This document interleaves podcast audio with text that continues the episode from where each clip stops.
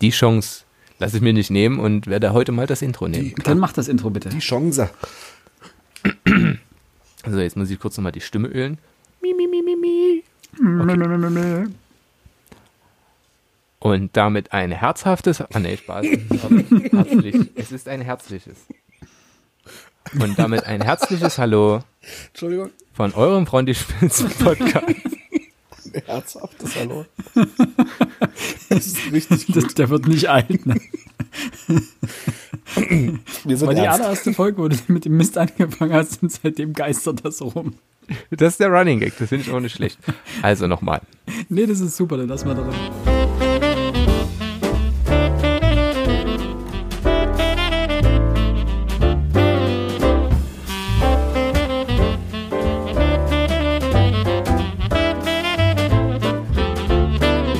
Damit ein liebliches Servus von eurem Frontispitz Podcast zum Nikolaustag. Hier begrüßen euch Alex, Servus. Einsatz, Alex. Ja, okay. Okay, nee. hier begrüßen euch Alex, Hallo. Philipp Hallöchen. und ich, Max. Hi. Ich schneide irgendwas aus zusammen. Mir ist gerade eine Sicherung rausgerissen. Ich habe gerade, kennt ihr das, wenn ihr, wenn ihr ganz krampfhaft versucht, nicht zu lachen? Ja. Und das gelingt euch so zehn Nicht. Sekunden, so semi gut, ja. aber danach ist es halt wirklich wie, ja, als würde danach alles, was aufgestaut ist, mit einmal rausplatzen. Äh, kommen wir zurück zu unserem eigentlichen Thema, das wir euch noch gar nicht äh, genannt haben. Willkommen äh, zum 6. Dezember und zum sechsten Türchen, also damit zu unserer Sonderfolge.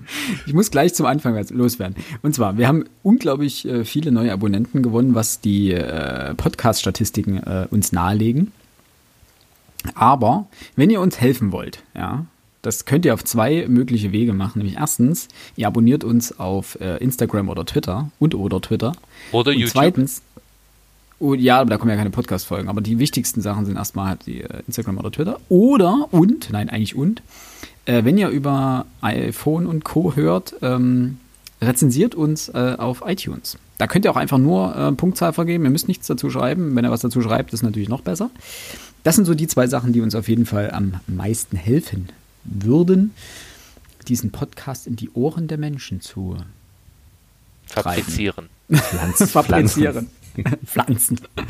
Äh, das war quasi Werbung kurz in eigener Sache. Nach der äh, Lachnummer vom letzten Mal, hätte ich beinahe gesagt, nach der doch sehr lustigen Folge, wie uns auch bestätigt wurde vom letzten Mal, als wir äh, Stephanie Myers bis zur, was war das, Mitternachtssonne gelesen haben und Yes. rezensiert haben.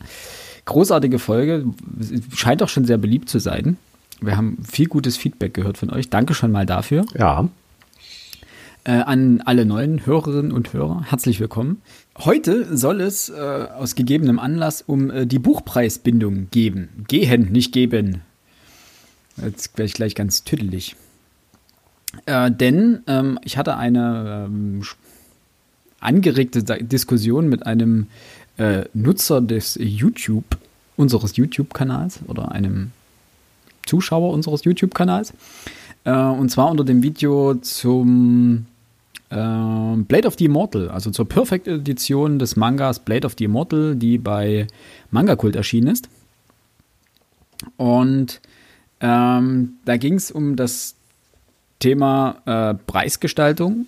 Und zwar, dass äh, derjenige, der das dazu geschrieben hat oder geschrieben hat, meinte, ähm, das Ganze ist nicht mal ein Euro wert, äh, ist eins zu eins die spanische Auflage übernommen und inklusive zensiertem Cover und so weiter, pipapo.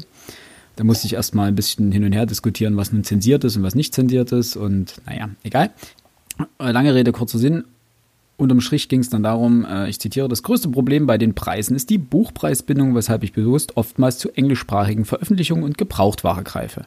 Wenn Händler drei für zwei oder Rabatt Rabattaktionen anbieten dürfen, wird auch ein Mushishi, also ein anderer Manga, was 15 Euro kostet, öfter verkauft werden und so weiter.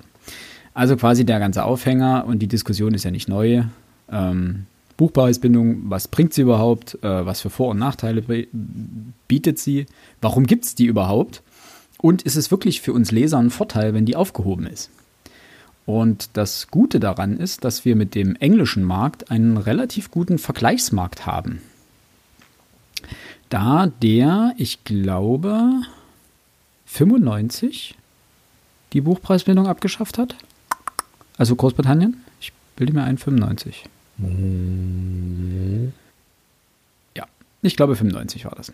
Ähm, wir packen euch alle Links zu irgendwelchen Quellen etc. unten wieder in die Videobeschreibung. Und heute ähm, wollen wir einfach mal kurz darüber sprechen, ähm, eben was die Buchpreisbindung für uns bedeutet, ob wir sie gut finden oder ähm, was wir für Probleme damit sehen.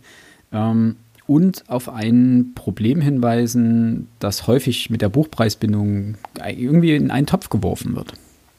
Ja, so. Ähm, habt ihr gleich irgendwas dazu, was ihr dazu direkt loswerden wolltet, oder soll ich äh, kurz einen Kickstart liefern? Ich würde aus meiner Sicht sagen, du könntest ja erstmal sagen, was der, was die Buchpreisbindung ist, was sie bedeutet. Also so rein die, die, die Faktenlage, die wir gerade und die rechtliche Lage, die wir in Deutschland haben. Äh, in Österreich gibt es die auch, meines Wissens, und in der mhm. Schweiz ist sie abgeschafft. Es gibt in ähm, halb Europa gibt es die, die Buchpreisbindung. Bis rüber nach Spanien, runter nach Italien, Griechenland, ja. ähm, Norwegen bilde ich mir ein. Portugal, die ganzen kleinen Länder zwischen Frankreich und, und Deutschland, die haben allesamt die Buchpreisbindung. Und in Deutschland jedenfalls bereits seit 1888. Also schon ziemlich lange. Äh, nein, es, die Buchpreisbindung basiert, also nicht nein, das, das, muss ich mir abgewöhnen, das ist so ein Ding, das macht mein Vater auch, äh, wenn wir was essen. Und ich sage, nee, sorry, das schmeckt mir nicht. Kommt die Antwort von ihm? Nein. Ja, das, äh, Klassiker. Also der Klassiker, so, okay, deine Meinung, nein. So, nein, in Deutschland äh, gibt es feste Preise für Bücher. Ähm, denn die Verlage sind an, die, an das sogenannte Buchpreisbindungsgesetz äh, gebunden was bedeutet, dass jedes Buch äh, oder für jedes Buch ein fester Preis zu definieren ist und jeder kommerzielle Händler muss sich an diesen Preis halten, wenn er dieses Buch verkaufen möchte. Das ist jedenfalls erstmal so die, die grobe Richtlinie. Also ein kleiner, kleiner Punkt zum Klugscheißen. Ähm, es heißt zwar Buchpreisbindungsgesetz, aber ähm, dieses Gesetz findet ebenfalls auf Landkarten und Musiknoten Anwendung. Und das war's auch schon wieder mit dem Klugscheißen. Hm? Das heißt, auch Musiker sind direkt betroffen davon. Und Landkartenliebhaber. Sammler, genau. Landkartenliebhaber. Moment, Landkartenliebhaber-Sammler? Oder sogenannte Kartophile. Kartophile. Ich habe die ganze Zeit überlegt, ja. Das heißt bestimmt Kartophile. Ich habe keine Ahnung, es war jetzt einfach so. Wobei ein Landkartenliebhabersammler ja wahrscheinlich äh, ein ähm, Soziopath ist. Ein soziopathischer Das wäre lustig. Ja. Aber es heißt tatsächlich Kartophil. Also es gibt ähm, Kartophilie.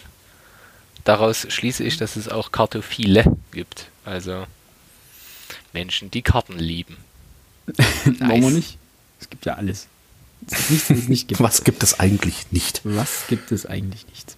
So, ähm, die Buchpreisbindung wurde ursprünglich dafür äh, angelegt, sozusagen einen gewissen ja, Artenschutz zu gewährleisten für das, äh, für das Buch, für das Kulturgut Buch. Und zwar um das breite Buchangebot zu erhalten. Das heißt, dass sich äh, Topseller wie Game of Thrones oder der Duden oder das, was ist ganz oben mit immer BGB, irgend sowas, mhm. für die ganzen angehenden Juristen.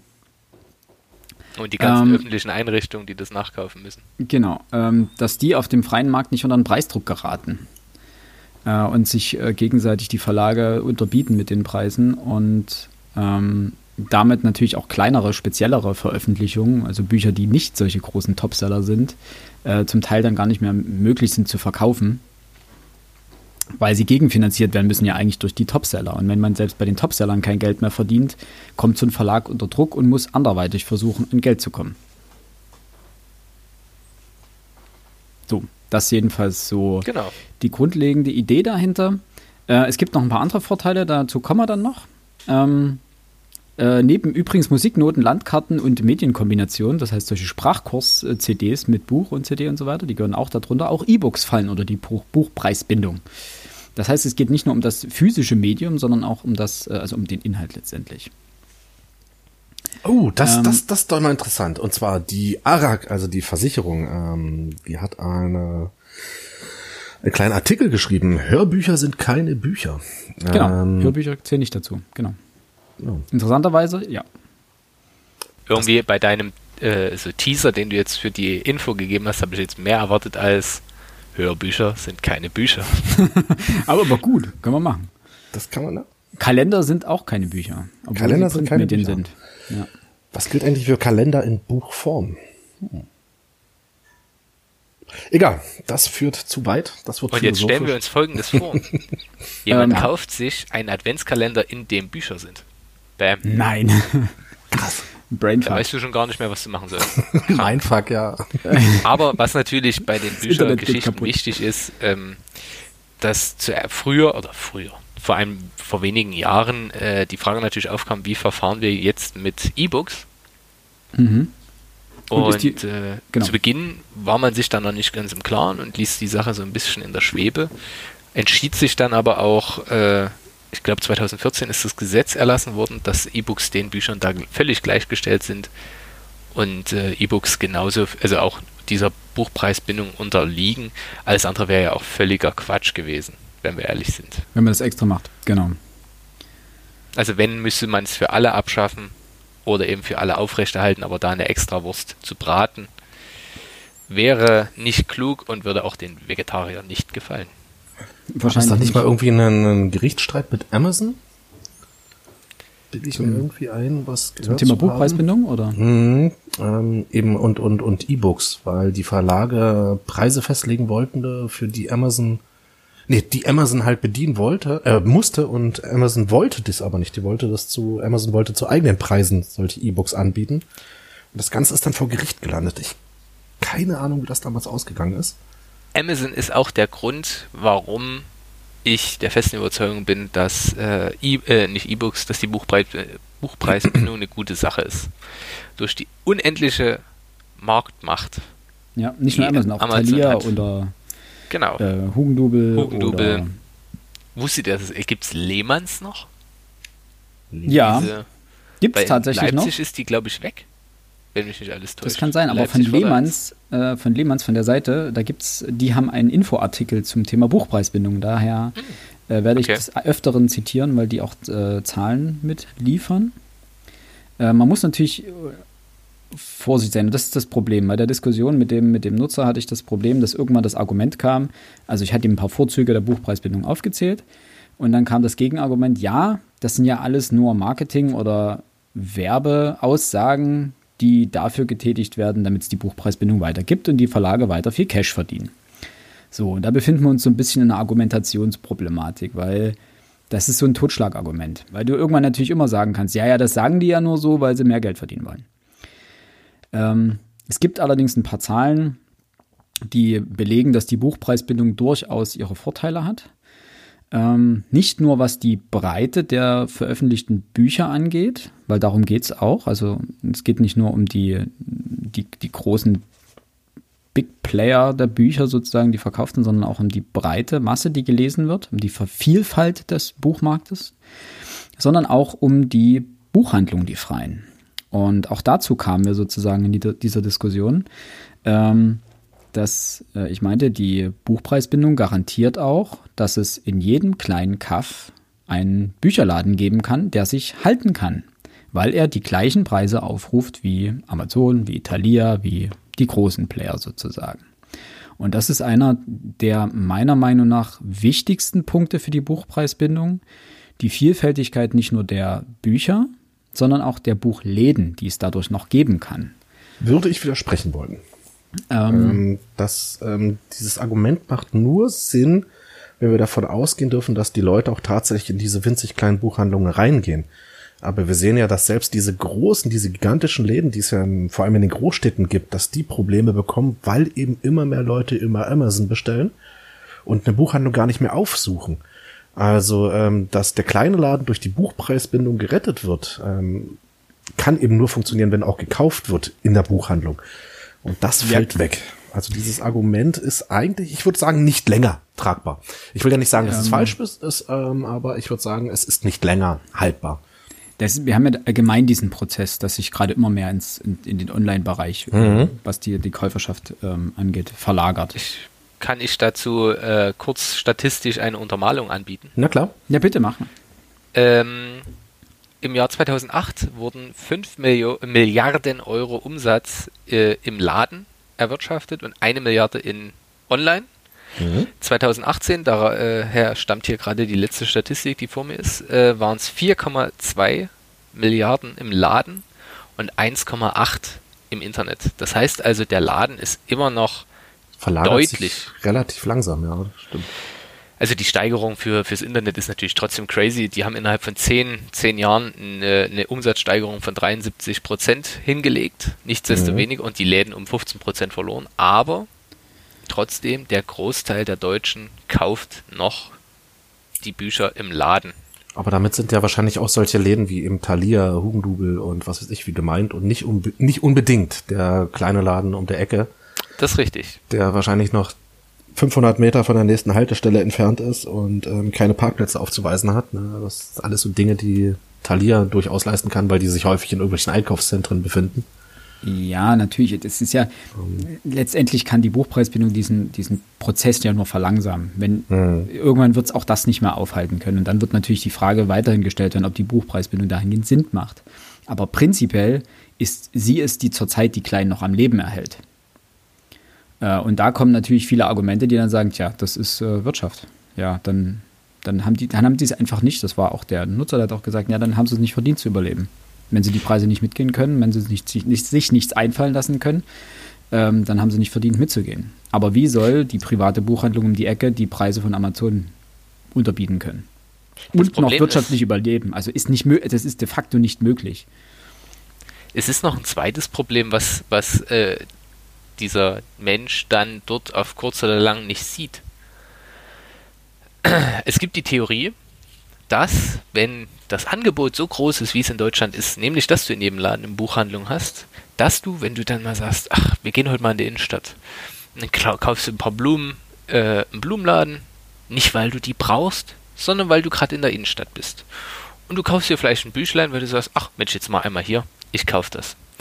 Wenn ich immer nur zielgerichtet Bücher kaufe und das Schmökern unterlasse, na, weil ich, weil ich immer, ich muss, ich persönlich müsste ja immer in eine Großstadt fahren, wo der nächste Thalia, Hugendubel oder so ist. Oder ich weiß halt genau, was ich möchte und kaufe es bei Amazon.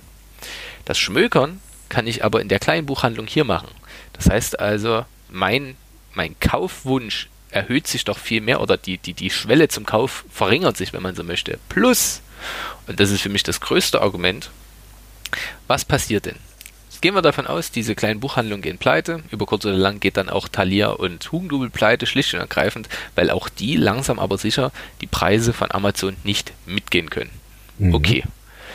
Amazon, und da gibt es äh, mehrere Beispiele aus Amerika, drückt die Preise für die Verlage so niedrig und sagt, okay, ihr wollt den Preis nicht mitgehen, das ist völlig in Ordnung, dann werdet ihr in der Suche immer 10 Plätze weiter hinten angezeigt.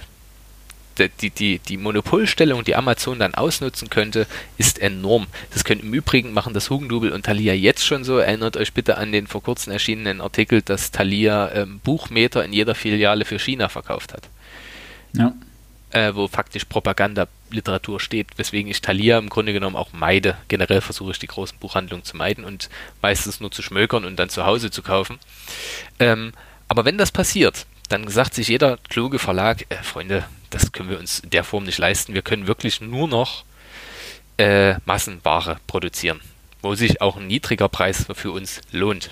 Ja. Das heißt, über kurz oder lang werden junge Talente in dem äh, wirklich Mangelware sein, weil man einfach sagt, wir haben jetzt drei große, naja, also ein einen Debütanten oder eine Debütantin pro Jahr können wir uns leisten, ansonsten müssen wir es lassen. Das rentiert sich für uns einfach nicht, wir können das nicht bezahlen.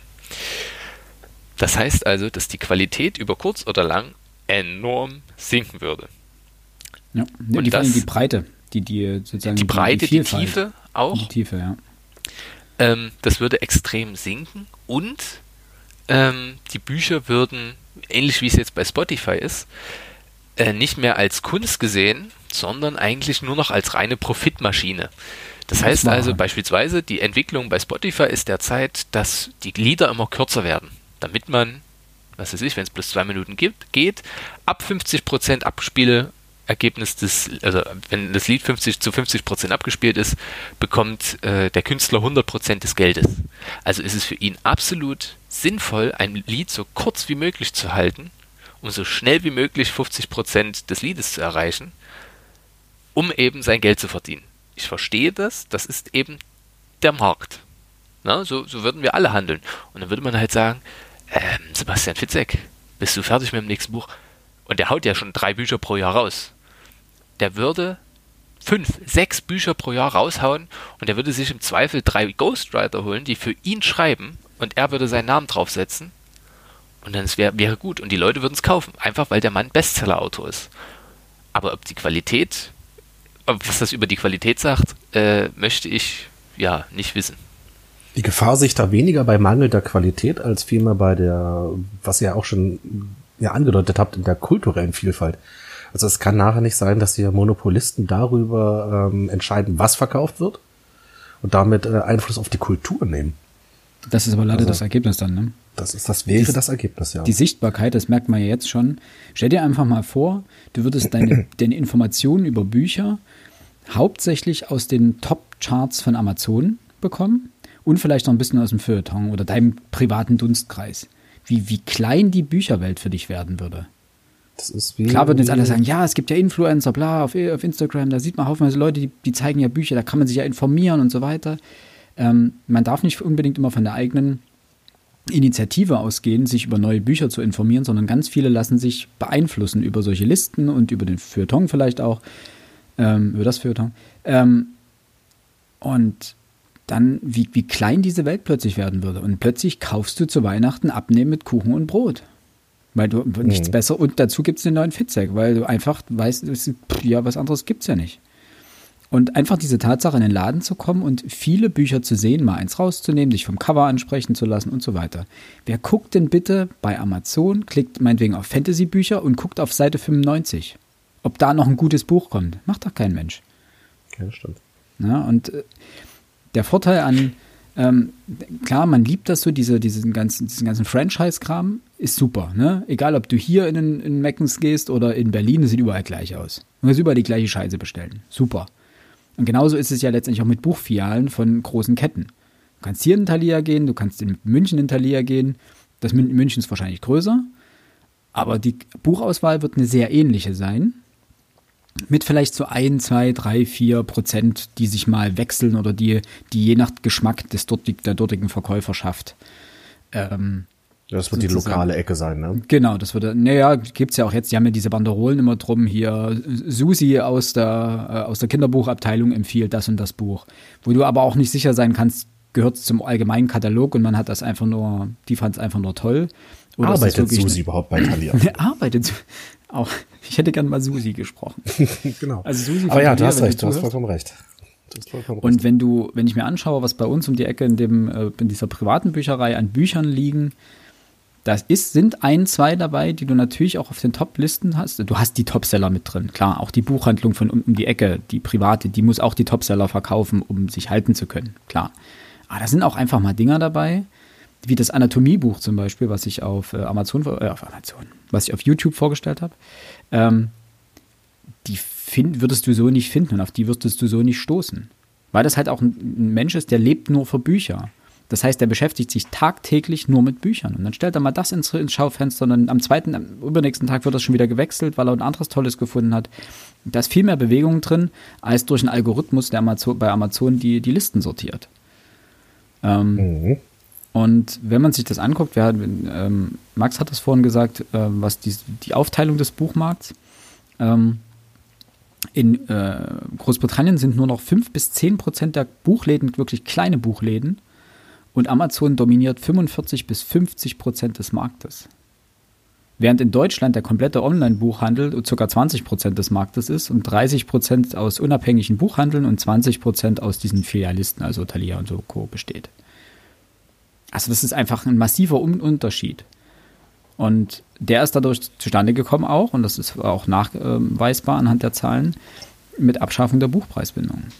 Und ähm, in Großbritannien sind eben seit Abschaffung der Buchpreisbindung ab 95 bis ungefähr 2001 äh, 12 Prozent der Buchläden hops gegangen, während zur gleichen Zeit in Deutschland nur 3 Prozent hops gegangen sind. Also es ist auch genau das, was den Unterschied macht. Dieser Service-Charakter sorgt dafür, dass wenn die Preise überall gleich sind, dann kommt es darum, wo passt der Service, wo bekomme ich ein gutes Gefühl beim Kaufen. Wenn der Preis allein entscheidet, man kann ja auch mal die positiven Sachen sagen, die mit, einem, mit einer Abschaffung der Buchpreisbindung einhergehen würden. Wahrscheinlich würde man erstmal viel mehr Bücher kaufen. Weil, ähm, ja, ganz ehrlich, dann kostet das Buch, was halt schon zwei Jahre, drei Jahre draußen ist, eben nicht mehr 28 Euro, sondern 12 oder 10. Ja. Und dann kaufst du mal eins mehr. Zu was führte das denn? Nämlich aus meiner Sicht auch zu einer Entwertung des Buches als solches. Man wäre nicht mehr so gefixt darauf, oh Gott, jetzt habe ich 30 Euro fast ausgegeben, jetzt muss ich es aber auch lesen. Sondern mhm. das äh, wird, wird zu einer Art Massenkonsum. Ähm, auch da wieder mein Mus äh, Musikbeispiel. Ich gehöre zu diesen absurden und anachronistischen Menschen, die sich noch Bü äh, CDs als, als CD kaufen, also Lieder, Alben. Und das höre ich dann voller Inbrunst, lauthals mitsingend im Auto. Und zwar fünf, sechs Mal dieses Album durch. Spotify an sich führt dazu, dass ich ja eigentlich immer Zugriff auf alles, alle Musik der Welt habe, die jetzt zumindest bei Spotify vertreten ist, aber das sind so 95 Prozent, würde ich schätzen. Aber da höre ich doch kein Album. Da höre ich mir meine Lieblingslieder an und hau mal wieder ein neues Lied rein oder lass mal den Algorithmus was für mich machen. Aber insgesamt äh, ist es doch schlicht und ergreifend so, dass Spotify dafür, dazu führt, dass, der, dass, der, dass die Breite, dieses Genießen von Musik gar nicht mehr in der Form vorhanden ist. Und so wäre es bei Büchern auch. Aber, auch positiv, ähm, man würde, würde eben diesen optimalen Absatzweg verändern. Das heißt, wenn ein Buch rauskommt, müsste es natürlich teuer sein, wie das bei Blu-rays oder so ist. Na, die kommen für 20 Euro pro Blu-ray raus und du würdest es kaufen, wenn du es eben direkt sehen möchtest, oder du wartest noch, wenn du es dir später kaufen willst. So weit, so gut. Hm, und wenn du es bei Büchern ähnlich handeln würdest, dass du sagst, okay, das ist jetzt ein Jahr raus, na, das ist noch ganz schön teuer, hm. Aber jetzt sinkt der Preis langsam, dass du halt sagst, okay, nach drei, vier Jahren kostet das Buch halt nur noch, was weiß ich, 30 Prozent. Und dann würdest du eher mal zuschlagen. Na, das wäre ja auch ein Vorteil für uns, dass man sich sagt, okay, nee, ich warte erstmal noch, bis es ein bisschen günstiger ist und dann greife ich zu. Also man sollte es, die Buchpreisbindung nicht nur positiv sehen, natürlich überwiegen für mich, und das habe ich ja schon gesagt, die, die äh, Vorzüge der Buchpreisbindung deutlich über oder vor, vor den Nachteilen. Ja. Also sehe ich halt ganz ähnlich. Ähm, weil du hast zwar dann erstmal den, den Vorteil, dass es billiger ist, ähm, aber ich habe es jetzt auch gemerkt, dass ich in letzter Zeit wirklich viele Comics, Mangas, äh, Bücher und so weiter gekauft habe. Ähm, du kommst teilweise ja dann gar nicht mehr hinterher mit dem Lesen. Ähm, und dann legst, legst du es so auf die lange Bank und dann denkst du, ja, cool, für letztes Jahr habe ich mir das Buch gekauft. Für 30 Euro, ich habe noch nicht mal reingelesen. Hättest theoretisch auch lassen können, weil du dann weißt, okay, mal gucken, ob ich es irgendwann nochmal in die Hand nehme, weiß ich nicht. so Ahnung. wichtig war es dann scheinbar doch. So nicht. wichtig war es scheinbar doch nicht, genau. Ähm, und ja, natürlich hat jeder von uns so diesen, diese, diese Geiz ist geil Mentalität ist irgendwie in Deutschland ziemlich hochgekocht. Man, man will, es geht nur noch darum, was man, was für einen kurzfristig scheinbar das Beste ist. Das war auch Diese Art Hedonismus fuckt mich auch ein bisschen ab, oder? Ja, ja so nach dem Motto. Hedonismus. Schnelles Glück, schneller ja, genau. Rausch. Genau, zu sagen, ähm, was Aber man muss halt auch das Ende der Geschichte immer sehen. Nee, das macht mehr. Weitsicht gibt es ja nicht mehr. Das ist ja das Problem. Das heißt dann eben wirklich, was interessiert mich denn als Käufer, ob die kleinen Buchhandlungen kaputt gehen? ist mir doch scheißegal. Dann kaufe ich bei Amazon. Das kriege ich frei Haus geliefert, das ist billiger. Ähm, ja, das ist, interessiert mich doch nicht. Die Läden sollen doch überleben auf, aufgrund ihrer Qualität. Aber du kannst irgendwann keine Qualität mehr bringen, wenn du unter Preisdruck gerätst. Dann wirst, musst, du diesem, musst du das mitgehen. Einfach, ich möchte um aber deiner, deinem Kulturpessimismus insoweit widersprechen wir haben ja scheinbar noch genügend Politiker, die sich dessen im Klaren sind, äh, dass die Buchpreisbindung wirklich ihre Vorzüge hat. Na, also die dafür sorgen, dass die ja, dass, dass, dass eben dieser, dieser kurz, kurze Gedanke, dieses kurzfristige Denken, was bringt mir schnell viel Freude, dass der sich eben nicht durchsetzt vor dem langfristigen Folgen. Dass man wirklich auch die Folgen im Blick hat. Ja, Ob das überhaupt so mhm. kommen würde, weiß man ja auch nicht. Es kann ja auch sein, dass alles ganz anders kommt. Aber zumindest ist der Lobbyismus, und da muss ich ja sagen, danke Deutscher Börsenverein des Buchhandels, die sich extrem dafür einsetzen, dass es eben nicht passiert. Äh, das ist absolut wichtig. Ja, und keine Frage, also man muss halt auch immer ein bisschen schauen. Ähm, wir haben ja den englischen Markt als Vergleich, das ist immer noch ganz gut. Ähm, und das heißt, man kann ungefähr abschätzen, was passiert. Also man sieht, dass dort äh, im, im, also in den niederen Verkaufsrängen, so ab 15.000 bis 50.000, äh, in Deutschland noch irgendwie 20,5 Prozent des Umsatzes herkommen, während in UK nur noch 15,3 Prozent daherkommen. Ähm, also das Ganze geht auf eine Studie zurück von ähm, der Justus-Liebig-Universität Gießen aus dem Jahr 2019. Ähm, die Studie verlinke ich euch dann unten noch mit. Ähm, und da sieht man einfach, dass auch quasi jenseits dieser Standard-Topseller äh, ähm, in Deutschland mehr Bücher noch verkauft werden als eben in äh, Großbritannien. Und man sagt jetzt sich so einfach, ja, okay, das ist ja dann billiger, wenn äh, die Buchpreisbildung abgeschafft wird. Allerdings hat sich der Durchschnittspreis für Bücher in Großbritannien nach Abschaffung der Buchpreisbindung, also zwischen 1996 und 2018, um 80 Prozent gesteigert. Während in demselben Zeitraum in Ländern mit Buchpreisbindung, wie Frankreich zum Beispiel, Bücher nur um 24 Prozent teurer wurden oder in Deutschland um 29 Prozent. Und lediglich die Top-Bestseller sind in äh, Großbritannien günstiger als in Deutschland. Und das ist glaub, genau das, das Problem. Also man sieht natürlich erstmal, geil, Game of Thrones. Ich kaufe mir doch nicht die ganze Reihe, 10 Bände, ah, 20 Euro, bin ich bescheuert oder was? In, USA, äh, in, in Großbritannien kriege ich die ganze Reihe für 35 Euro. Zack. So, erstens, gut. Äh, es ist keine Lokalisierung dabei. Das darf man natürlich nicht vergessen. Bücher, die in Englisch oder auf Englisch publiziert werden, äh, können natürlich noch mal günstiger verlegt werden in englischsprachigen Ländern, weil sie nicht übersetzt werden müssen. Ist ein Fakt. Lizenzgebühren ist auch immer ein Problem, klar. Qualität, und da bei englischen Büchern müssen wir über Qualität sprechen, weil was man, Game of Thrones ist ein gutes Beispiel. Es gibt diese fünf, fünf Bücher im Englischen, ja, genau. Diese fünf Bücher in so einem Schuber für 35 Euro. Die Qualität ist der letzte Dreck. Das, das ist Klopapier, auf dem gedruckt wird. Es wird bis ja. in die Ränder reingedruckt, also schöne Lesbarkeit am Arsch. Okay, wenn ich mir sage, ich will es billig lesen, okay. Aber wir müssen immer noch dran denken, es gibt genügend Leute, die nicht auf Englisch lesen möchten oder können. Und die trotzdem ein Recht haben auf das Kulturgut Buch. Das, das ist halt das Problem. Ähm, diese, diese, diese so liberale Haltung, der, der Markt wird es regeln. Normalerweise bin ich ja auch eigentlich eher jemand, der das ähnlich sieht, aber das, es gibt eben Werte und gewisse Rechte, Jetzt hole ich weit aus. Jetzt kommt die große Klatsche. Äh, unsere Pflicht als Demokrat ist verfassungsbedingt, dass, also ne, zur Zensur heißt es, man muss sich selbst informieren. Ne? Der Mensch selbst, der Bürger oder die Bürgerin sind in der Hohlschuld, sich Informationen zu besorgen. Sie müssen nur der, die Möglichkeit besitzen, das zu tun. Was passierte denn, wenn die Bücher deutlich teurer würden beziehungsweise dass nur noch so wenig rauskommt. Dann würden natürlich die Büchereien auch anziehen, weil heute ist es so, dass Büchereien 10% des Einkaufspreises erlassen werden, wenn sie halt als Büchereien die Sachen kaufen. So mhm. ist es gesetzlich festgelegt.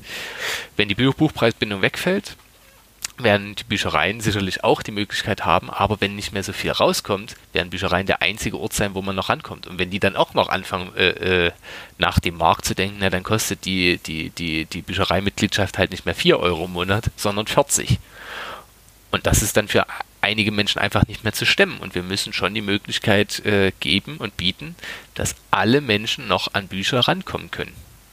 So einfach ist das. Und wenn das dann bloß heißt, und da muss man ja sagen, die Buchpreisbindung hat ja auch ihre Grenzen. Es gibt Mängelexemplare, ja. wo Menschen darauf zugreifen können, die weniger Geld haben. Und zwar auch gleich. Ähm, es gibt die Option nach, wenn, wenn man auf der Suche nach Klassikern ist, ich bin mir nicht mehr sicher, 70 oder 80 Jahre, wenn es dann äh, urheberrechtsfrei ist. Mhm. in irgendeiner, ne, dann kriegt man es faktisch sogar umsonst oder kostenfrei bei Amazon auch als E-Book. Ähm, aber wer sich einmal ein solches E-Book geholt hat, der wird feststellen, die, die Aufmachung ist unter aller Kanone. Es sind teilweise Rechtschreibfehler drin, es sind Grammatikfehler drin, es sind einfach Tippfehler drin, weil eben genau die Liebe reingesteckt wird, die man von einem 0 Euro teuren Buch äh, erwarten kann. Dann doch lieber Projekt Gutenberg vom Spiegel, ähm, ist das Spiegel? Weiß ich gar nicht. Ähm, Projekt Gutenberg, wo man unfassbar viele Bücher für nichts kaufen und lesen kann. Äh, was heißt kaufen? Einfach lesen kann. Die eben schon äh, urheberrechtsfrei sind. Genau. Amen. Alex, say something. Ähm, eigentlich, eigentlich zwei Sachen. Ähm, das, das, das drückt bei eurer Diskussion immer so ein bisschen durch. Ähm, man könnte fast äh, auf, auf den, den, man könnte fast die Meinung haben, dass die Buchpreisbindung teilweise für die hohen Preise verantwortlich ist. Das muss man ganz, ganz klar sagen. Das ist sie nicht. Weil ähm, Philipp hat es von die, die Game of Thrones ähm, angesprochen und warum sollte ich hier für zehn Bücher sind ja in Deutschland 150 Euro ausgeben, ne? Dann gehe ich doch lieber in die USA, nee, nach England und mir für 35 Tacken alle fünf Bücher auf einmal ähm, dass, die, dass der einzelne Buch 15 Euro kostet, das hat ja nichts mit der Buchpreisbindung zu tun. Ja. Die Buchpreisbindung sagt ja lediglich, dass dieses Buch ähm, hier in Dresden, in München, in Hamburg, äh, im Supermarkt oder auf dem Bahnhofskiosk äh, 15 Euro kostet. Ne? Das, das, das muss man muss man ganz danke. klar sagen, also dieses. Das, das, danke, das wollte, ich darauf, das wollte ich dann auch noch ansprechen. Das ist nämlich genau das Problem, was ich meinte, dass viele verwechseln Buchpreisbindung und Preisgestaltung. Das ja. hat erst nichts also, miteinander zu tun. Müsste man eigentlich entweder den, den Verlagen ein bisschen in den Arsch treten. Ähm, also ich gebe geb den Leuten recht, 15 Euro für ein Band von Game of Thrones muss nicht unbedingt sein. Ich habe es trotzdem gemacht, weil ich es unbedingt lesen wollte, aber ich finde das persönlich auch extrem hoch. Und da sind wir jetzt beim anderen Punkt. Natürlich hätte ich auch ähm, gebraucht, Bücher zu holen. Und das Gesetz verlangt dabei keineswegs, dass dieses Buch bereits gelesen äh, sein musste. Theoretisch hätte das irgendwo einer kaufen können. Es hätte also aus dieser Händlerbeziehung nur rausgehen müssen. Es könnte noch original verpasst, äh, verpackt sein. Dieses Buch wäre dann schon als gebraucht und könnte als gebraucht verkauft werden zu einem deutlich niedrigeren Preis. Ja, es muss einmal sozusagen diesen, diesen Kreislauf durchlaufen haben, dann gilt es als Gebrauchtware. Oder es wird, wie es ja gerne mal gemacht wird bei Büchern, die äh, sich nicht so gut verkaufen, die aber eine sehr hohe äh, Auflage haben, dass sie einfach unten einen Mengeexemplarstempel drauf bekommen und dann genau. für einen halben Preis verkauft werden. Das Interessante ist, allein, zu bekommen. allein durch diesen Mängelexemplar-Stempel werden sie ja zu Mängelexemplaren. Genau. Ähm, und sind Top-Bücher. Die meisten sehen nämlich nicht so aus, eben. Ja, und, sind, ähm, mhm. ja? Ja, und äh, die Verlage haben auch die Möglichkeit, nach einer gewissen Ablauf einer Frist äh, ein Buch zu senken auf einen anderen Preis, äh, mhm. wobei dieser gesenkte Preis wieder an die Buchpreisbindung gebunden ist. Aber sie haben sozusagen die Möglichkeit, danach zu justieren. Also es ist durchaus möglich, dass das auch passiert. Und es gibt natürlich immer noch die Möglichkeit, Gebrauch zu Büchern generell zu, äh, zu, zu greifen. Das ist bei manchen Hardcover-Bänden auch durchaus sinnvoll. Ähm, aber man muss natürlich auch überlegen, selbst die, auch die Autoren wollen natürlich Geld verdienen und müssen Geld verdienen, einfach weil sie Kultur schaffen. Und von dem 7-Euro-Buch, naja, muss man halt gucken, wie viel dann verkauft werden damit sich das da haben wir aber Da haben wir aber dann auch wieder natürlich das Problem mit den großen Online-Händlern. Ähm, wo kauft man denn Gebrauchtbücher in aller Regel? Beziehungsweise wo kriege ich denn gebrauchte Bücher her? Ja. Die vielleicht seit, seit äh, einiger Zeit gar nicht mehr aufgelegt werden oder in Sondereditionen aufgelegt werden, die ich gar nicht möchte. Da sind wir dann natürlich dann ganz klar wieder bei Amazon und ähm, auch ich meinetwegen den deutschen Portalen, äh, die, die, die Online-Bücher verkaufen. Ja, naja klar, das, das, ähm, sind, das sind letztendlich das auch Portale, die sich dann, die groß geworden sind, genau dadurch. Ne? Und dann, genau, da ja, wurde ja auch ja. schon mal drüber debattiert, ob Bücher überhaupt äh, zu billigeren Preisen verkauft werden dürfen, weil dort viel Geld damit verdient wird, ohne dass die Verlage oder die ähm, Autoren daran mitverdienen. Mhm. Es ist eine schwierige Frage, keine Frage, also definitiv. Und man, gerade beim Thema Preisgestaltung muss man auch das, das große Bild ein bisschen im Blick haben. Ja, und da sind wir wieder beim Problem, der Markt regelt. Der Markt regelt so, wenn du die Buchpreisbindung hast als Verlag, natürlich kannst du auch andere Preise aufrufen. Mhm. Klar, keine Frage. Und es wird Verlage geben, die dort bei gewissen Büchern ordentlich reinbuttern. Definitiv. Das sind, das sind ja auch keine Mildtätigkeitsvereine, die wollen auch Geld verdienen und die haben im Zweifelsfall sind sie börsennotiert und müssen Geld erwirtschaften. Also hauen sie drauf auf die Kacke, natürlich. Ja. Ähm, aber es gibt natürlich auch Verlage, die sagen, nein, die das sehr transparent machen und sagen, okay, wir müssen die Preise so und so anlegen. Ähm, und ganz oft finanzieren, äh, das Thema Mischkalkulation ist ein ganz großes, äh, ganz großes Feld, finanzieren starke Bücher, schwächere Bücher mit. Und es wird so oft gesagt, so, ja, der Verlag hat das und das rausgebracht, viel zu teuer und so weiter und das verkauft sich jetzt nicht und jetzt wundern sie sich, bla bla bla. Äh, und dann sagst du, ja, aber es ist rausgekommen. Weil dieses, die, die meinetwegen Manga-Kult ist ein gutes Beispiel, ist ein Verlag, der hauptsächlich Mangas äh, ver äh, vertreibt. Ähm, ich glaube, ein Ableger von Crosskult, die hauptsächlich Comics vertreiben. Ähm, die haben ein sehr, sehr eingeschränktes Feld. Die verkaufen hauptsächlich Mangas ähm, für Erwachsene oder für, für erwachsenere Leser ähm, und sind damit schon mal in einer Nische. Manga ist ja allgemein schon mal eine Nische und das ist dann nochmal eine Nische. Äh, und die sind mittlerweile dafür bekannt, ähm, dass sie relativ hohe Preise aufrufen, ähm, aber auch eine gute Qualität liefern, muss man fairerweise sagen. Ähm, und, und das muss man ihnen wirklich zugutehalten, sie holen die Lizenzen nach Deutschland, ähm, die sich viele wünschen und die, auf die viele sogar sehnsüchtig warten vielleicht und die an die andere Verlage sich nicht rantrauen, weil sie sagen, boah, puh, das ist ein Millionengrab, das lohnt sich nicht. Und die sagen, nee, wir bringen das. Das wird zwar teurer dann, dann kostet so ein Doppelband eben 25 Euro, wie im Fall von Blade of the Immortal, aber wir bringen den. Seit Jahren ist der vergriffen. Der wird gebraucht, wird er für über 400 Euro gehandelt, die komplette Reihe. Jetzt mhm. wird die halt als, als ordentliche Auflage nochmal gebracht. Und dann kann ich immer noch sagen, nein, dieser Preis ist mir zu teuer für diese Auflage. Das, ich hoffe jetzt dadurch durch die Neuauflage, dass, ähm, dass die anderen, die alten Bände billiger werden und kaufe mir dann die. Oder ich sage mir eben wirklich, nee, dann ich kaufe mir lieber die, die Sammelbände auf Englisch. Das ist ja vollkommen okay. Das kann ja jeder für sich entscheiden. Aber man muss auch den Verlagen zum Teil für ihren Mut ein bisschen Credit zollen, zu sagen, okay, sie trauen sich an sowas ran müssen den Preis höher ansetzen oder haben ihr ganzes Portfolio sowieso etwas teurer, um eben alles quer zu finanzieren. Und das, das, das honoriert immer so, wird immer so wenig honoriert. Und ich finde eine, ähm, eine Lokalisierung auch so unglaublich wichtig. Sonst kommt man eben irgendwann dazu, dass man kaum noch Sachen in seiner eigenen Muttersprache liest. Oder lesen kann, weil es einfach nicht lokalisiert wird. Wie in vielen Ländern mhm. das ja der Fall ist. Äh, dass die, die Menge an äh, Publikationen in der eigenen Sprache zurückgeht, weil sich die Leute sagen, puh, also oder die qualitativ gute Menge an Publikationen vielleicht auch. Die Leute sagen, ja, okay, Game of Thrones, dann lesen wir es halt irgendwie nur noch auf Englisch. Dann sagt irgendwann der Verlag, ja, dann brauchen wir es auf Deutsch nicht rausbringen. Das liegt in weiter Ferne. Und da ist ja der Vorteil, dass, dass der deutsche Markt richtig stark ist, dass Deutschland ein wirklich großer Buchmarkt ist. Äh, ein Leseland ein, ist. Ja. Genau, wir sind ein sehr, auch dahingehend rückständiges Land. Wir sind auch noch ein Zeitungsland ähm, wo, wo Menschen wirklich sich noch eine Tageszeitung kaufen, äh, wo Menschen sich noch Bücher kaufen, aber ich, ja, man, mir wird das immer vorgehalten, ja, konservativ, bla bla bla, aber diese Art von konservativ ist es genau, die ich sehr schätze.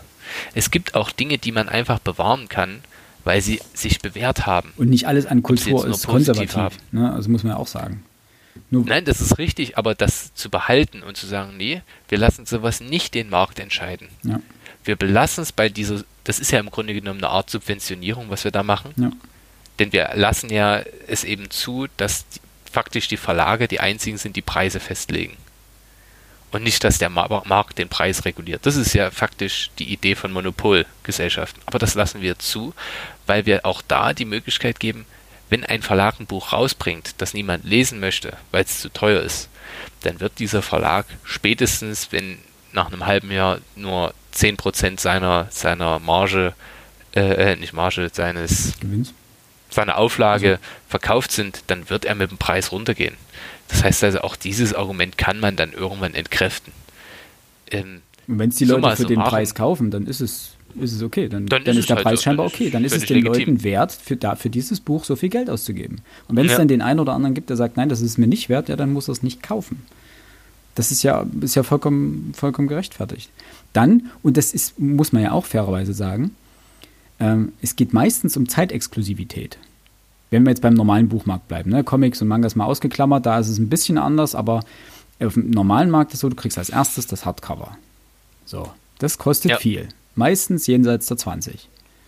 Und da kann ich mir immer überlegen, sagen, puh, Freunde, nee. Also Ferdinand von Schirach, 150 Seiten für 23 Euro, Freunde, nee. Dann warte ich ein Jahr und dann kriege ich als Softcover für 10 Euro. Na, ist doch okay. Und darüber haben wir uns schon mal unterhalten, glaube ich, in der Folge, warum wir lesen sollten. Ähm, wir meckern eigentlich auf ganz hohem Niveau, weil äh, wir haben festgestellt, dass die Buchpreise, gerade für Taschenbücher, sehr lange sehr stabil waren. Mhm. Da ging es um die Diskussion, wir, wir hatten das so, der, der Zehner für ein Taschenbuch war ja so Standard. Und mittlerweile ja. sind wir irgendwie bei 11, 12 Euro. Und da sage ich mir, komm, ist alles teurer geworden. Ich, ja, die Stück Butter hat auch mal 80 Cent gekostet. Jetzt kostet es eigentlich immer 1,30. Ne? Ist alles teurer geworden. Ja, macht die Augen auf, Freunde der Sonne. Ähm, natürlich muss das Buch auch teurer werden. Das ist ja vollkommen in Ordnung. Und da, dazu bewegen wir uns eigentlich noch in relativ fairen Grenzen.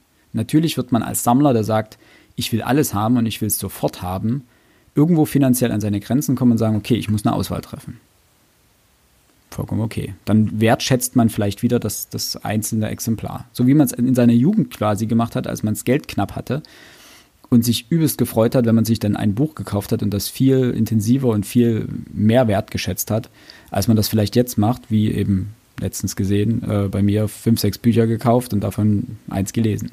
Die anderen sind im Schrank gelandet, weil sie cool sind, weil sie interessant sind, aber ich keine Zeit habe, sie zu lesen. Also vielleicht sollte man da auch einfach wieder einen Schritt zurückgehen und sagen, okay, dann lese ich, dann kaufe ich mir halt nicht jeden Schund, sondern wähle mein Zeug halt besser aus. Und ähm, für alle, die in England kaufen, das ist schön, gerade, dass man da viele Dinge billiger bekommt.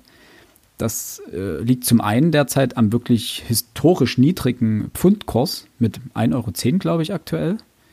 Wenn wir uns zurückerinnern an die Zeit, wo der Pfund irgendwie bei 1,90 oder um die 1,50 war, dann wären die Bücher nicht billiger gewesen. Und dann waren sie es auch nicht. Dann hat man nämlich mit, mit, mit äh, Shipping und mit äh, Zoll im Zweifelsfall noch, äh, Prä-EU, ähm, hätte man dann, hat man mehr gezahlt. Und es gibt auch jetzt noch Beispiele, genügende, wo du für äh, Bücher jenseits der Topseller und auch ein bisschen abseits davon, ich habe es jetzt bei Comics gesehen, da kosten Comics teilweise vier, fünf Pfund mehr als das jeweilige Comic hier in, in Deutschland da muss man doch mal wieder sagen, danke Brexit, danke Großbritannien, dass ihr es geschafft habt, euch so runter zu wirtschaften. Genau, dass wir jetzt günstig... Sonst wäre der Euro nicht in so einem guten Verhältnis zur, zum Pfund. Ja. Das muss man auch an der Stelle mal wieder sagen. Und jetzt spanne ich den ganz großen Bogen. Ich glaube nicht, unsere Meinung ist klar geworden und wir rappen das jetzt ein bisschen ab. Wenn die Menschen in Großbritannien vielleicht sich besser informiert hätten, weil sie einen besseren Zugang Zugriff zu guten Büchern und informativen Büchern wow. gehabt hätten, dann hätte man auch vielleicht den Brexit verhindern können und dann wären wir, was heißt wir, dann wären die äh, Briten vielleicht nicht in der Position, in der sie jetzt sind, wo wir in diesen letzten Monaten des Jahres 2020 auf einen ungeordneten Brexit hinauslaufen. Das hätte sich alles vermeiden lassen, wenn ihr eine Buchpreisbremse gehabt hättet, genau. liebe Briten. Wow. Tja, liebe Briten, ja. Das, das, ist jetzt, das ist eine steile These. Das ist eine ganz steile These. Dafür war sie doch da. Man muss auch mal steil ja, ja, ja. arbeiten. Ja, es ist ja. Na, sagt das einem Bergsteiger. Ich glaube, es, gibt, es geht ganz viel um das Thema Wertschätzung Buch. Sieht man das Buch als, ähm, als Objekt, als äh, Ware an, dann wird jeder dem einen anderen Preis bemessen und sagen, ja, das Papier, mein Gott, das kostet, das kostet 20 Cent in der Herstellung, das ganze Buch vielleicht einen Euro mit Vertrieb, warum muss ich dafür 20 Euro bezahlen? Aber sieht man es als das, was es ist, nämlich als Kulturgut, dann ist man an dem Punkt, wo man sagt, okay, was ist denn das für mich wert, subjektiv? Und dann ist man auch bereit für ein Buch, wo man sagt, boah, das ist eine richtig, richtig tolle Ausgabe. Dafür bezahle ich auch mal 35 Euro oder mal 50 Euro. Die Ursula Le Guin äh, ähm, Chroniken von Erdsee-Ausgabe kostet, glaube ich, 59 Euro in Deutschland. Boah. Das ist ein richtiger, das ist ein Brett. Geldmäßig. Aber wenn es hübsch ist. Es ist großartig illustriert, es sind alle Bände drin. Und dann sagt man sich, nein, das ist, das ist, das. Viele werden sagen, nee, nee, das ist mir zu teuer. Dann greift zu den anderen Ausgaben. Das gibt es auch wesentlich billiger.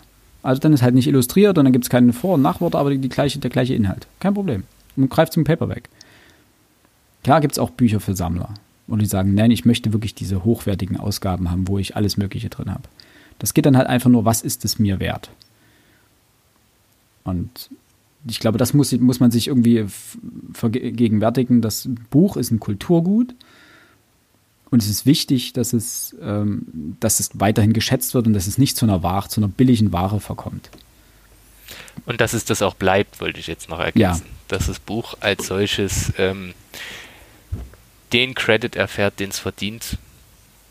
Und äh, ich glaube, unsere letzten Worte. Alex, möchtest du das nochmal noch treffender zusammenfassen? Ja, Alex ist Wir alle, so wie ich es jetzt wahrgenommen habe, sind pro Buchpreisbindung. Ja, Alex war ja immer ein bisschen dagegen, ne? Also da, beziehungsweise, was heißt dagegen? Er war gegen die hohen Preise, ne? Ähm, ja, aber wie gesagt, das hat ja wenig was mit der Buchpreisbindung zu tun. Ja. Sondern ähm, mit, der, mit der Preispolitik der Verlage. Da habe ich vielleicht ein schönes Beispiel. Äh, das Gesetz welches ja der Buchpreisbindung zugrunde liegt. Ähm, wie für jedes Gesetz gibt es natürlich auch dafür einen Kommentar. Ähm, nennt sich das Standardwerk zur Buchpreisbindung, hat 235 Seiten. Mhm. Erschien 2017 in der siebten Auflage und kostet 49 Euro. 49 Euro glatt.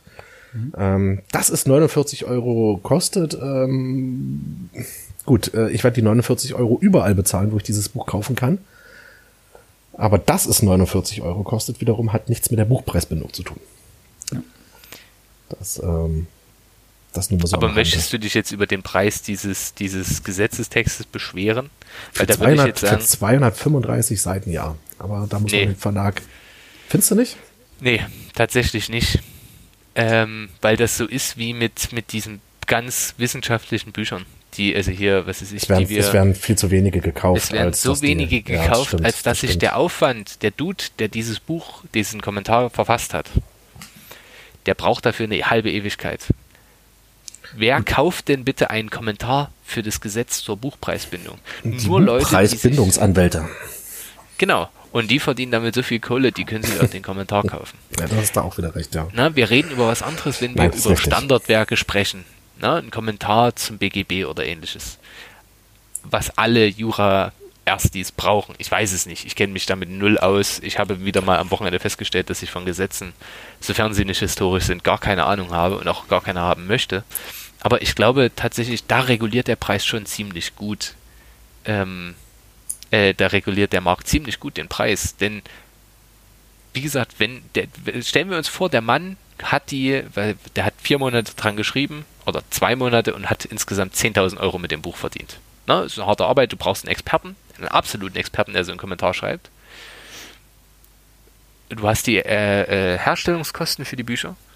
Natürlich musst du das so teuer verkaufen, damit du irgendwann mal wieder die Kohle reinholst. Und ein Verlag möchte, wie gesagt, das ist kein Unternehmen, dass, dass hier ein Fußballverein, ein eingetragener Verein ist, der keine Gewinnerzielungsabsicht hat, sondern die wollen Geld verdienen. Und es gibt genug Verlage, die sich eben auf diese Rechtstexte ähm, auf diese Rechtstexte und Kommentare spezialisiert haben. Das ist in dem Fall tatsächlich ein sehr bekannter, ist der CH Beck Verlag. Mhm. Ach so, oder, oh, ne, siehst du, die haben sich eben nicht drauf spezialisiert und die müssen dann eben ein besonderes einen besonderen Preis aufrufen. Ja, und man muss, die werden damit wahrscheinlich, die werden wissen, es muss gekauft werden. Das heißt, die können draufdrucken, welchen Preis sie wollen, fast. Ähm, und werden sagen, okay, dann ist das unsere, unsere Cash-Cow. Äh, und damit finanzieren wir unsere Kinderbuchsparte dagegen, die nicht so gut läuft. Zum Beispiel. Das ist ja Zum so dieser, das, da, da fällt mir gerade noch ein Kritikpunkt ein, diese Quersubventionierung ähm, dank der Buchpreisbindung. Mhm. Ähm, ich glaube, klar zu Recht, ähm, die Finanzstrukturen in den Verlagen, ich glaube, die sind nicht so offengelegt, dass man ähm, sagen kann, ja, das tun die tatsächlich. Also letztlich können wir als Laien, die da sowieso keine Einsicht haben, eigentlich keinerlei äh, Einblicke dahingehend gewinnen, ob diese Quersubventionierungen wirklich stattfinden. Ähm, Oder ob das, äh, mhm. das ist, ähm, das, das wollte ich, das, das fiel mir vorhin mal kurz ein und, ähm, und dann hast du weiter erzählt und hab's komplett aus den Augen verloren. Das ist einer dieser großen Kritikpunkte an der Buchpreisbindung, ähm, beziehungsweise das Argument Quersubventionierung, dass das eben nicht beweisbar ist. Ja, die, natürlich werden sie nicht quersubventionieren, wenn sie es nicht müssen. Aber Buchverkauf ist ja ein bisschen wie Hellseherei.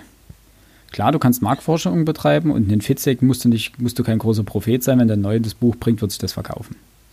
Ja. Ähm, aber gerade wenn du neue Autoren ins Programm nimmst, bist du dir nicht sicher, wie gut sich diese Bücher verkaufen werden. Klar, du kannst ein bisschen ja, vorfühlen. Äh, und dann, ja, natürlich, du wirst, du musst natürlich immer gucken, aber selbst mit einer Auflage, druckst die Auflage ja nicht, druckst ja nicht zehn Stück und sagst dann, wir probieren es mal mit den zehn, wenn es die uns aus den Händen reißen, drucken wir nochmal 100 nach. Sondern du druckst ja im Tausenderbereich oder im Zehntausender oder Hunderttausender Bereich, damit du deutschlandweit die Buchläden naja, auf einmal Tausenderbereich, glaube ich, ähm, ähm, beliefern kannst. Je nach, ne, je nach Buch.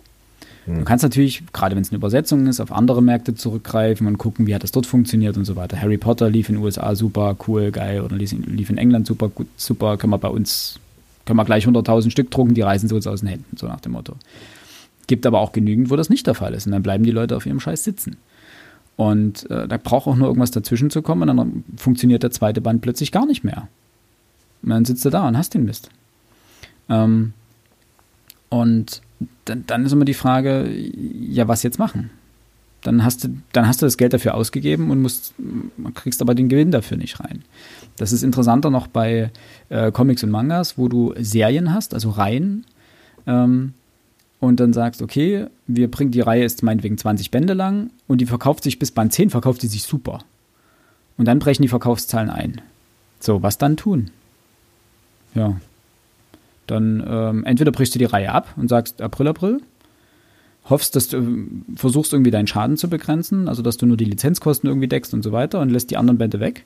Dann werden die Fans natürlich hart aufs Dach steigen und sagen, was brecht dir die Serie schon wieder ab? Was soll der Scheiß? Ähm, du kannst sagen, okay, machen Fanservice, wir bringen die Reihe bis zu Ende, aber in geringer Auflage. Dann werden danach die Gebrauchtbuchpreise davon durch die Decke gehen. Okay. Ähm, und Leute, die später dazustoßen wollen zu der Reihe, ähm, brauchen eigentlich gar nicht anfangen, weil es die eh nicht komplett gibt. Ne? Also du musst natürlich dann gucken, wie, wie willst du das weiter vermarkten? Du willst natürlich trotzdem auch die restlichen Sachen verkaufen. Und es gibt da zwei verschiedene Modelle. Also Egmont war ein Verlag, auf dem lange rumgehackt wurde, ähm, weil dort Reihen immer wieder dazu führten, dass, dass einzelne Bände vergriffen waren oder Reihen zum Teil sogar nicht zu Ende gebracht wurden oder ähnliches. Ähm, und dass die Fans natürlich dann sagen, ja, Vagabond ist so eine Serie. Geht um äh, Miyamoto Musashi, ist ein Samurai, ist eine der Samurai-Manga-Geschichten, hat, ich glaube, 37 Bände insgesamt und die sind zu, äh, eigentlich fast alle vergriffen. Ja, die Serie ist noch nicht abgeschlossen, weil der Zeichner nicht weitermacht gerade, aber die sind quasi alle vergriffen. So. Ähm, an manche Bände kommst du noch ran. Band 1 oder so und Band 7 oder warum sollst du die jetzt kaufen? Du kriegst die Reihe eh nicht komplett, außer du legst irgendwo 400 Euro auf den Tisch. So, ähm, da werden auch keine einzelnen Bände nachgedruckt, weil die nach, weil wahrscheinlich sich auch nicht lohnt und weil der Verlag nicht groß genug ist. Gegenbeispiel, ähm, Carson hat ähm, ganz viel von Naoki Urasawa, unter anderem auch äh, Billy Bat. Das ist eine Reihe, hat 20 Bände. Ähm, und einzelne Bände, ich habe keine Ahnung, warum das so ist, aber es gibt einzelne Bände, die waren ausverkauft. Und zwar sowas wie Band 7, Band 12, Band 16 oder so. Also mittendrin. So. Und dann hätte der Verlag sagen können, ja, April, April, die gibt es halt nicht mehr. Aber hat sich gedacht, okay, Fanservice, ähm, wir drucken diese Bände nach. Was hat Carsten dafür bekommen? Ein Rüffel, weil die Bände teurer sind. Die Bände kosten, glaube ich, ein oder zwei Euro pro Band mehr. Und auf jeden wird rumgehackt, ja, was soll die Scheiße? Ihr zieht uns nur das Geld aus der Tasche. Band, Band 8 kostet plötzlich zwei Euro mehr. Was soll der Kack? Und sagst, ne, mach doch mal die Ohren und die Augen auf der kostet 2 Euro mehr, weil Carson gesagt hat, okay, wir drucken nochmal, übertrieben gesagt, 20 von den Dingern nach, damit die Filialen, wo die Dinger gekauft werden, nochmal einen auf Lager haben. Damit die Fans der Reihe die komplett sammeln können. Damit sich das lohnt. Und damit wir, man muss natürlich sagen, es ist auch ein bisschen Eigennutz, damit wir als Verlag auch die anderen Bände, nämlich Band 1, von dem wir noch 500 Stück rumliegen haben, dass wir die auch verkaufen können. Weil wenn wir nämlich die einzelnen Bände nicht nachdrucken, kauft gerne den Rest und kauft auch die nicht. Also es ist immer so ein, muss halt immer gucken, was, was bedeutet das alles und warum teilweise Preise so gestaltet werden, wie sie gestaltet werden. Es ist aber der, der, das, das, was Max vorhin schon sagt, der Konsument guckt halt teilweise einfach nur so total begriffsstutzig irgendwo drauf, sagt, was soll die Scheiße, warum wird es plötzlich teurer? Ähm, die wollen mir nur das Geld aus der Tasche ziehen.